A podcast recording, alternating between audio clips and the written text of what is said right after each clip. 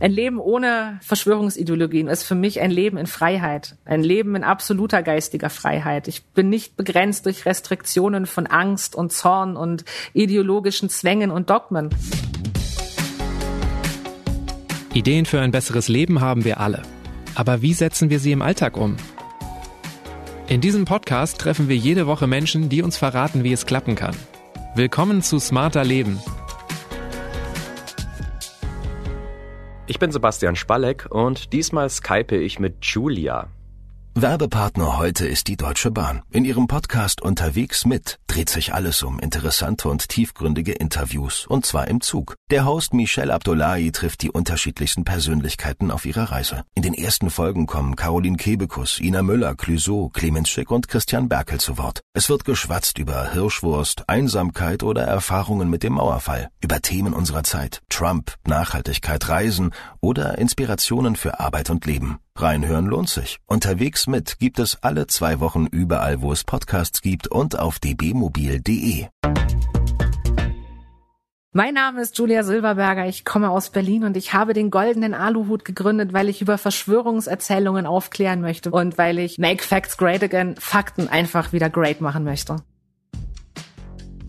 Viele kamen in den letzten Monaten wahrscheinlich das erste Mal in ihrem Leben mit Verschwörungserzählungen in Kontakt. Ein Freund teilt einen ominösen Link auf Facebook oder die eigene Mutter schickt ein Video, in dem vor den angeblichen Gefahren von Impfstoffen gewarnt wird. Julia klärt mit ihrer Organisation Der Goldene Aluhut über die Verschwörungsmythen auf. Sie ist selbst Sektenaussteigerin und weiß, wie schwierig es sein kann, sich von dem Verschwörungsglauben zu trennen. Wie finde ich im Gespräch mit Verschwörungsgläubigen die richtigen Worte? Und was macht die Erzählungen eigentlich so gefährlich? Das erklärt uns Julia in dieser Folge. Hi Julia. Ich habe mir in den letzten Tagen mal angeguckt, was es so für Verschwörungserzählungen gibt. Und dabei musste ich wirklich so viel Quatsch lesen. Was ist denn die absurdeste Verschwörungserzählung, die du kennst? Ich kenne unheimlich viele Absurde. Als ich einmal einen Vortrag gehalten hatte, kam danach eine Dame zu mir und sagte, meine Mutter hat mir kürzlich erklärt, dass die Solaranlagen, die hier überall aufgestellt sind, der Sonne die Energie entziehen und irgendwann ist die Energie weg, also sollten wir damit aufhören. Oh Gott. Das, äh, ja, da fällt einem nichts mehr zu ein, habe ich auch nur gelacht und sagt Danke und dann ist sie auch weitergegangen lachend. Ich habe auch gelesen, man spricht mittlerweile eher von Verschwörungserzählungen oder Verschwörungsideologien oder Mythen anstatt von Theorien. Warum ist das so? Ja, also weißt du, wenn man den Begriff Theorie verwendet, auch wenn das sich umgangssprachlich eingebürgert hat, dann hebt man dieses Geschwurbel auf eine Ebene, die es gar nicht verdient. Die meisten sind eher Ideologien, sind Glaubenskonstrukte. Und die Erzählungen darin, die dorthin führen zu dieser Ideologie, das ist etwas, was jetzt die Verschwörungserzählungen bezeichnet, wie zum Beispiel, hey, wir haben gar keinen Friedensvertrag, wir sind gar kein souveränes Land und deswegen XYZ. Okay, natürlich sind jetzt nicht alle so drin wie du. Ja, Entschuldigung. Was würdest du sagen, was sind denn die gängigsten Verschwörungserzählungen? Also woran glauben viele Menschen, was aber 0,0 faktenbasiert ist?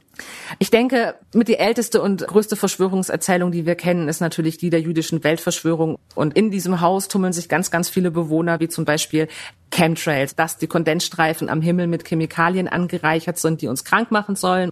Die Reichsbürgerideologie. Eigentlich leben wir in einer Diktatur, wir sind ein Firmenkonstrukt etc. pp.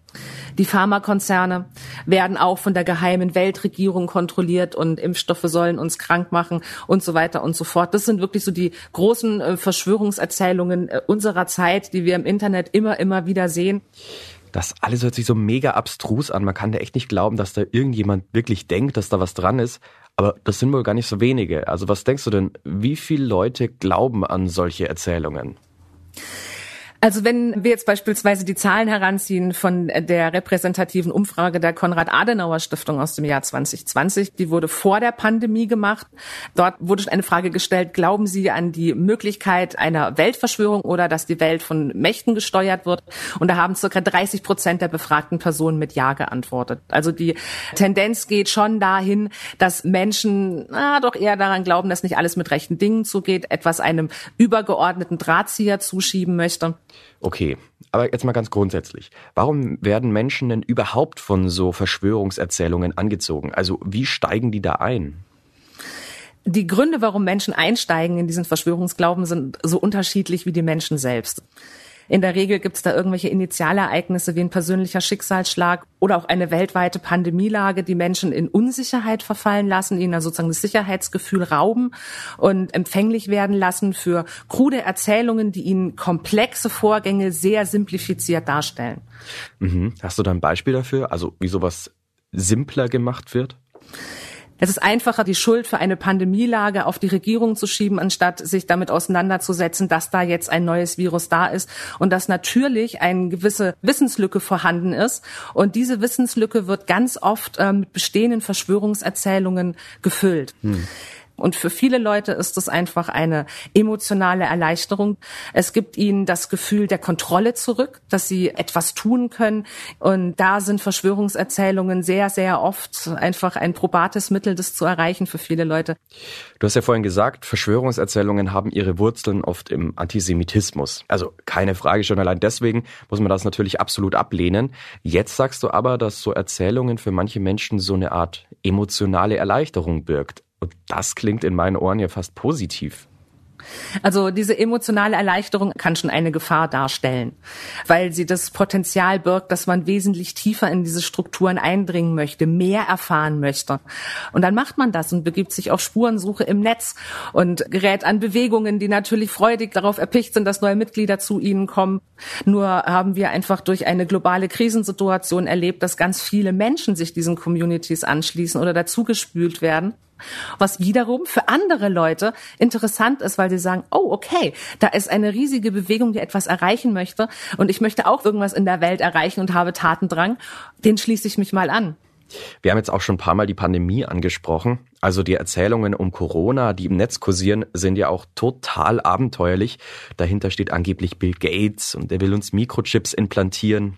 Warum sind es ausgerechnet diese Pandemiezeiten, in denen die Menschen anfangen, an Verschwörungserzählungen zu glauben? Weil sie alle betroffen sind. Pandemien äh, bedrohen uns alle. Es ist eine Urangst und ganz viele Menschen sind betroffen, weil sie ihre Jobs verlieren oder sie bedroht sind von diesem Virus und so große Angst davor haben, dass sie dann lieber seine Existenz gleich leugnen und sich diesen Verschwörungserzählungen anschließen, anstatt der harten Realität ins Auge zu blicken dass sie ihr gewohntes Sicherheitsgefühl, das sie vor der Pandemie hatten, nicht verlieren wollten und deswegen die Pandemie leugnen. Hast du den Eindruck, es gibt mittlerweile einen größeren Zulauf zu Verschwörungserzählungen? Er wird definitiv sichtbarer. Also das können wir ja sagen, Verschwörungsglaube wird sichtbarer. Mehr Menschen bekennen sich öffentlich dazu. Durch die Pandemielage und das Aufkommen vieler neuer verschwörungsideologischer Gruppierungen haben diese Personen Anschluss gefunden. Und so hat der Verschwörungsglaube den Eindruck erweckt, neu entflammt zu sein mehrere Menschen neu angezogen zu haben und dass die Gruppen eine gewisse Relevanz hätten, die sie in Wirklichkeit vielleicht gar nicht haben. Ganz viele sagen auch, also ich bin hierher gekommen, weil ich eigentlich gedacht habe, hier ist es vernünftig, aber ihr habt also alle bescheuert, ich gehe wieder. Also das kommt definitiv auch vor. Also sie sind mehr geworden, aber primär in der Sichtbarkeit. Mhm. Ich kann mir auch vorstellen, so Verschwörungsgläubige, die kennen dann oft gar kein anderes Thema mehr und belasten auch ihre Mitmenschen. Ganz konkret, was sind denn die realen Gefahren in der echten Welt für die Menschen, die an diese Erzählungen glauben? die soziale Isolation, der Streit in der Familie, dass andere Angehörige mit betroffen sind, eventuell Kinder auch, wenn es um das Thema Impfen geht, dass Ehen auseinanderbrechen an diesem Glauben an Verschwörungsideologien. Diese Menschen stoßen ihr altes soziales Umfeld ab weil sie dort nicht verstanden werden, weil sie sich dort nicht angenommen fühlen und gehen dorthin, wo sie sich geliebt fühlen. Da gibt es den Begriff Lovebombing. Vielleicht hast du den ja schon mal gehört, wenn man neu in eine Gemeinschaft reinkommt und man wird mit Liebe überschüttet und sagt, ah, oh, du bist da, oh super, wie toll. Das hebt einen hoch und gibt einem das Gefühl, etwas Besonderes zu sein. Und wenn die Community dich dann abstößt, weil du Zweifel hegst an dem, was die Community glaubt, sagt, ach, ich bin mir vielleicht nicht so sicher jetzt hier mit der Diktatur oder ob da die Chemtrails gesprüht werden oder ob die Erde wirklich flach ist, dann kannst du diese soziale Gruppierung, die du dir neu geschaffen hast, ganz schnell wieder verlieren mhm. und in die soziale Isolation zurückfallen. Okay. Also wie man am besten auf diese Leute zugeht, darüber reden wir gleich noch. Aber mal kurz zu dir. Ich habe gelesen, dass du selbst Mitglied einer Sekte warst. Wo warst denn du da? Ich bin bei den Zeugen Jehovas aufgewachsen. Mhm. Und wie lange hat es gedauert, bis du den Ausstieg geschafft hast? Viele Jahre. Als Teenager habe ich angefangen, als erwachsene Frau habe ich es dann endlich geschafft mit 26. Und denkst du denn, man kann diese Sekte mit Verschwörungserzählungen vergleichen? Ja, denn auch die ideologischen Missbrauchsstrukturen, die innerhalb dieser Gemeinschaften vorherrschen, sind sehr, sehr ähnlich dieser Extremismus, der dort vorherrscht. Die Welt ist in Gut und Böse aufgeteilt. Du musst die Regeln befolgen, die die Community sich selbst geschaffen hat, oder du verlierst deinen sozialen Rückhalt.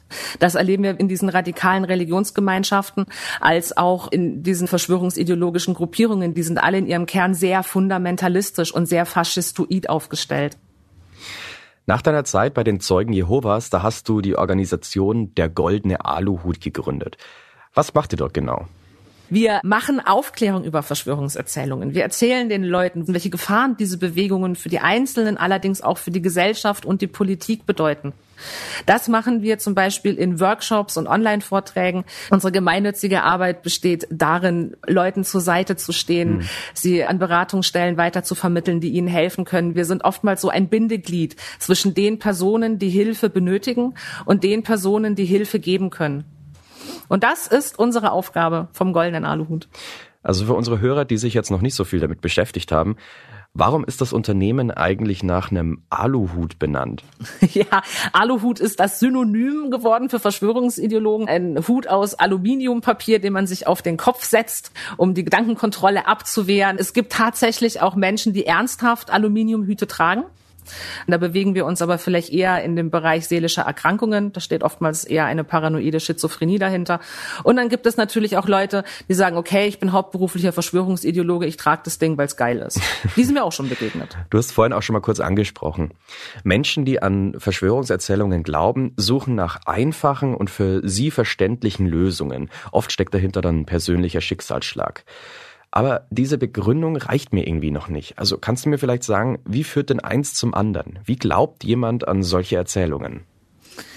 Ja, das gibt meistens irgendein Initialereignis, das die Person huckt, worauf man anspringt. Vielleicht möchte man sich für den Umweltschutz engagieren und sucht irgendwas im Netz und gerät an die Chemtrailer, die sagen, du äh, brauchst dich gar nicht zu engagieren, solange da oben noch gesprüht wird. Wir müssen uns erstmal was einfallen lassen, um die Sprüher loszuwerden. Und dann können wir uns für die Umwelt engagieren, denn vorher ist all unser Aktivismus für die Katz oder Reichsbürger gehen sehr, sehr gerne in erwerbslosen Foren auf Mitgliederfang, sage ich jetzt mal, denn dort hat man oftmals finanzielle Nöte, hat vielleicht ein bisschen Ärger mit der GEZ und dann kommen die Reichsbürger und erzählen, das musst du nicht bezahlen.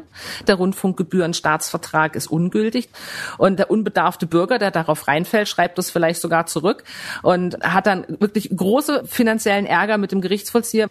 Das befeuert die Leute dann oftmals noch in ihrem Verschwörungsglauben, weil da natürlich die Verschwörungsideologen daneben sitzen und sagen, siehst du, ich hatte recht, sie greifen dich so dermaßen an und jetzt musst du durchhalten. Sie befeuern diesen Widerstandsgedanken und die Leute treiben sich immer tiefer in ihr Verderben hinein und bekräftigen damit immer weiter ihren Verschwörungsglauben und sehen das, was ihnen passiert gerade, als Bestätigung dafür, dass sie richtig liegen. Gibt es denn irgendwas, was die Verschwörungsanhänger eint? Also Verschwörungsideologe ist nicht gleich Verschwörungsideologe. Da gibt es eine sehr, sehr, sehr bunte Community, die sich unter diesem einen Widerstandsgedanken zusammenfindet. In diesem einen Ding entgegenzustehen gegen allem, was in Anführungsstrichen Mainstream ist. Und natürlich gibt es gewisse Muster, die man anwenden kann und sagen kann, ja, ein Verschwörungsideologe ist durchschnittlich, vielleicht männlich im mittleren Alter, dies oder das, aber ist auch nur ein Filter, der angewandt wurde auf eine Menge von ganz vielen Menschen. Formelle Bildung oder Herkunft oder was auch immer spielt grundsätzlich erstmal keine Rolle, ob man an eine Verschwörungserzählung glauben möchte oder nicht. Wir machen gleich weiter. Hallo, mein Name ist Heike Lecker. Ich bin Ärztin und leite das Gesundheitsteam beim Spiegel. Ich erinnere mich noch genau, als meine Kollegin vor einem Jahr an Silvester das erste Mal über eine mysteriöse Lungenerkrankung in China berichtete. Jetzt haben wir Corona und das Virus lässt uns nicht mehr los. Wir berichten täglich über die infizierten Zahlen, wir fragen, was auf den Intensivstationen in unserem Land geschieht und wir analysieren, welche Behauptungen rund um das Virus und die Impfstoffe einem Faktencheck standhalten. Und wir sprechen natürlich mit Menschen, die an Covid-19 erkrankt sind oder waren. Meine Mission ist dabei, so viel Wissen wie möglich zu vermitteln, denn das brauchen wir jetzt in der Pandemie. Wenn Sie uns bei dieser Arbeit unterstützen wollen, können Sie das am besten, wenn Sie Abonnent werden. Und das geht unter spiegel.de slash Abo. Und wenn Sie schon Spiegel Plus Abonnentin sind, vielen Dank. Jetzt beim Beispiel. Ich kenne das aus meinem Freundeskreis. In den letzten Monaten kam das schon öfter vor, dass verunsicherte Eltern oder Großeltern den Kindern mal ein zweifelhaftes Video geschickt haben. Meinetwegen eins, in dem ein angeblicher Arzt das Coronavirus mit der Grippe vergleicht. Und dann steht ja erstmal nur die Frage im Raum, stimmt das? Also stimmt das, was da im Video erzählt wird? Wie kann ich denn selbst den Wahrheitsgehalt von einem Video oder einem Bild prüfen? Da gibt es verschiedene Möglichkeiten. Erstmal müssen wir uns die Aufmachung des Videos oder des Bildes angucken. Ist das Bild tendenziös gestaltet? Ist es vielleicht möglichst gefährlich dargestellt? Wir kennen ja alle diese Sharepics von weinenden Kindern mit einer riesigen Spritze darüber auf dem schwarzen Hintergrund und rot umrandet und dann vielleicht noch irgendein Bill Gates mit roten Augen dahinter. Sowas würde ein Leitmedium nicht abdrucken. Da können wir auch schon mal von ausgehen, dass das dann doch vielleicht eher aus einer Ecke kommt, die damit Stimmung machen möchte.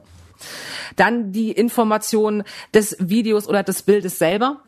Einfach mal gucken, gibt es denn aktuelle Stellungnahmen dazu, dass Arzt XYZ gesagt haben soll? Und ist das irgendwo erschienen?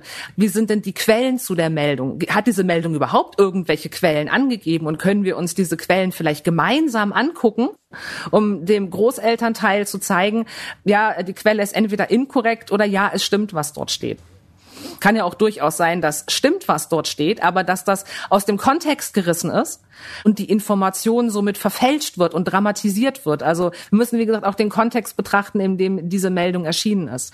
Haben vielleicht Faktenchecker-Seiten schon was dazu geschrieben, die man sich auch gemeinsam angucken kann. Also ich empfehle wirklich, dass man nicht einfach nur dem Gegenüber die Fakten hinklatscht und sagt, du, das stimmt alles nicht, das ist Blödsinn, sondern sich das auch gemeinsam anguckt und offene Fragen dazu beantwortet. Wieso denkst du das? Weshalb? Warum? Wer? Mit welchen Mitteln? Wieso macht das für dich Sinn? Und und in diesen Gesprächen findet man sehr schnell raus, dass die Person tatsächlich Angst vor etwas hat. Angst vor dem Virus, vielleicht so eine große Angst vor dem Virus, dass man das Virus lieber leugnet. Also in den Dialog treten, respektvoll bleiben, den Faktencheck machen, wer hat noch was dazu publiziert und fragen, wieso möchtest du das glauben? Wieso macht das für dich Sinn? Wovor hast du Angst? Denn das sind wichtige Fragen. Wie finden dann auch Leute, die jetzt nicht so viel Medienkompetenz haben wie du, wie finden die raus, ob es sich um eine seriöse oder eine unseriöse Quelle handelt? Indem man die Medienkompetenz erlernt. Das sind Skills, die man durchaus erlernen kann. Die jungen Leute lernen es in der Schule. Wir gehen an die Schulen, wir bringen es den Kids bei und wir bringen es den Lehrkräften bei, die daraus medienpädagogische Angebote für ihre Schülerinnen und Schüler entwickeln. Deswegen legen wir auch so großen Wert darauf, dass das eben in den Medien publiziert wird, die die ältere Generation konsumiert die auch die mittlere Generation meine, so um die 40 konsumiert. Denn wir alle benutzen das Internet anders und wir alle lesen andere Zeitschriften und Zeitungen. Aber nochmal zu den Inhalten.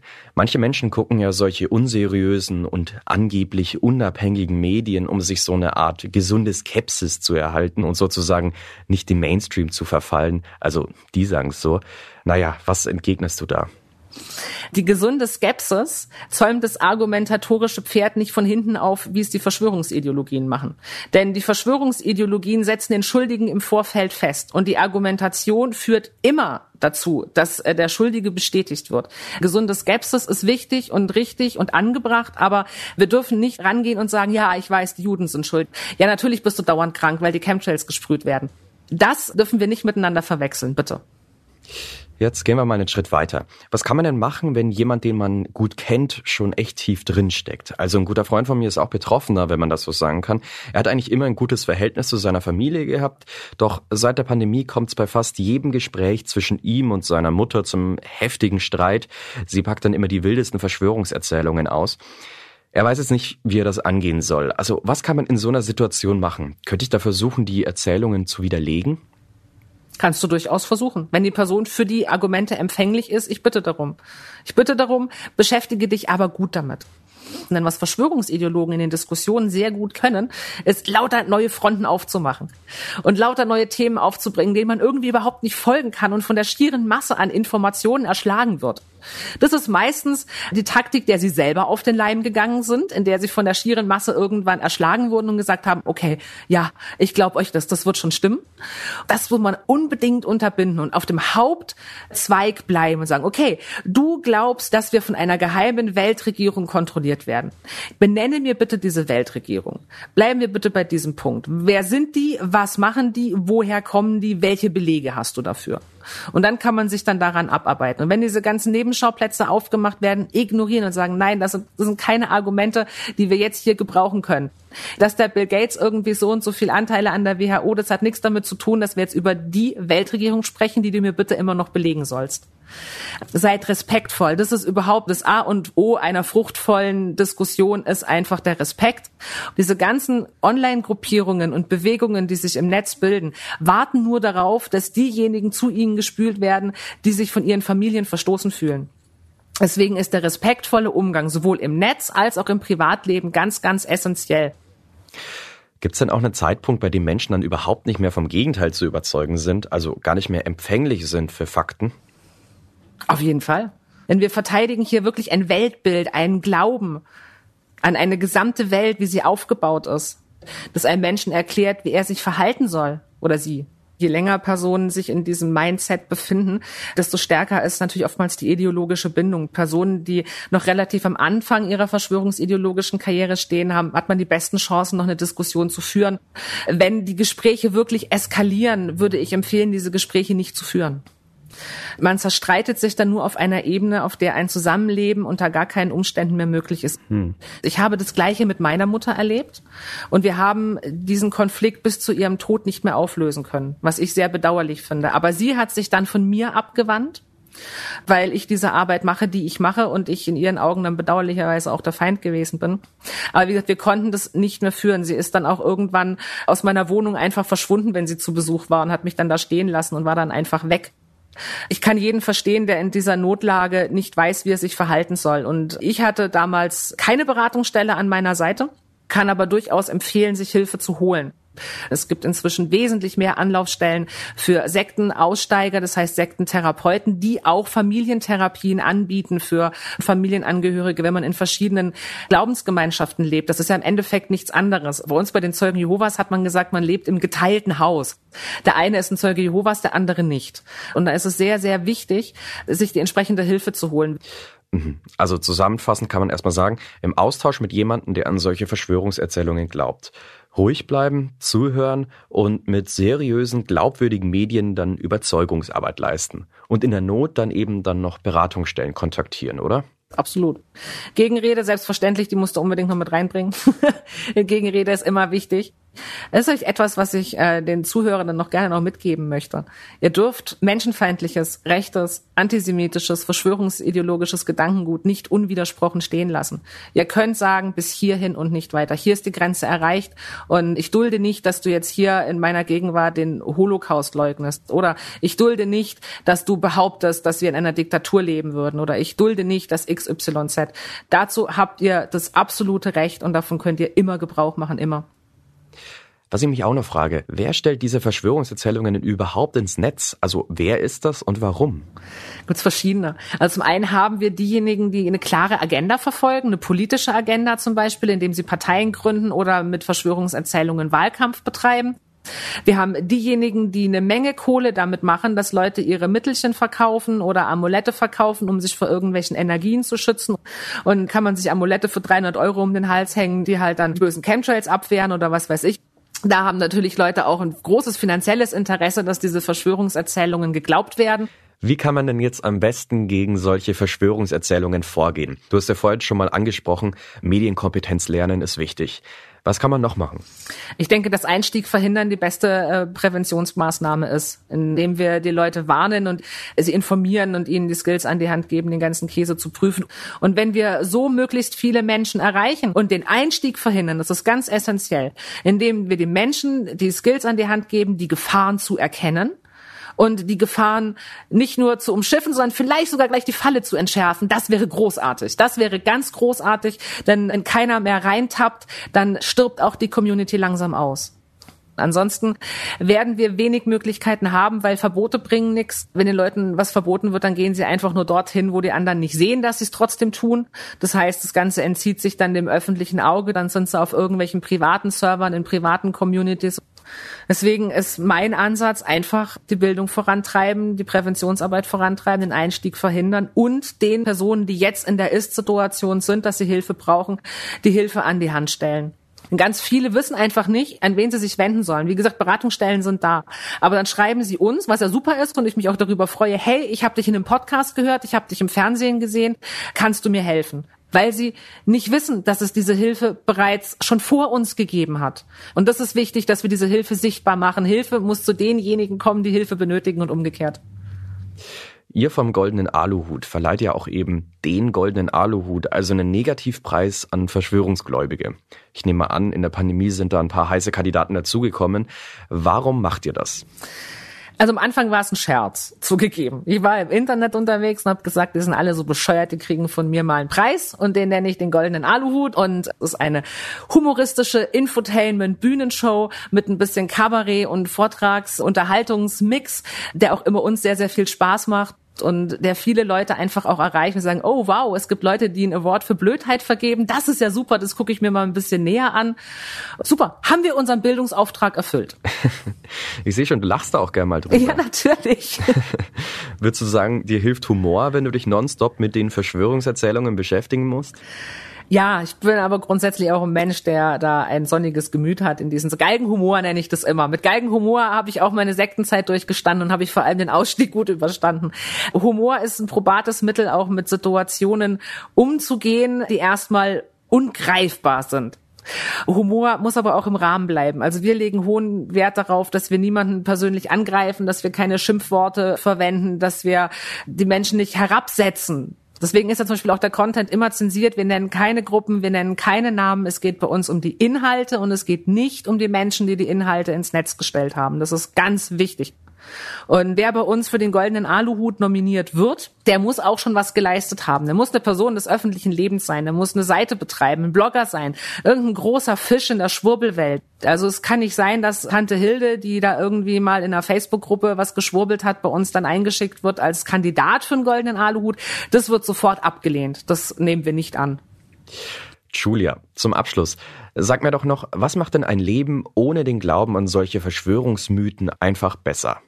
Ein Leben ohne Verschwörungsideologien oder überhaupt ein ideologiefreies Leben ist für mich ein Leben in Freiheit, ein Leben in absoluter geistiger Freiheit. Ich bin nicht begrenzt durch Restriktionen von Angst und Zorn und ideologischen Zwängen und Dogmen.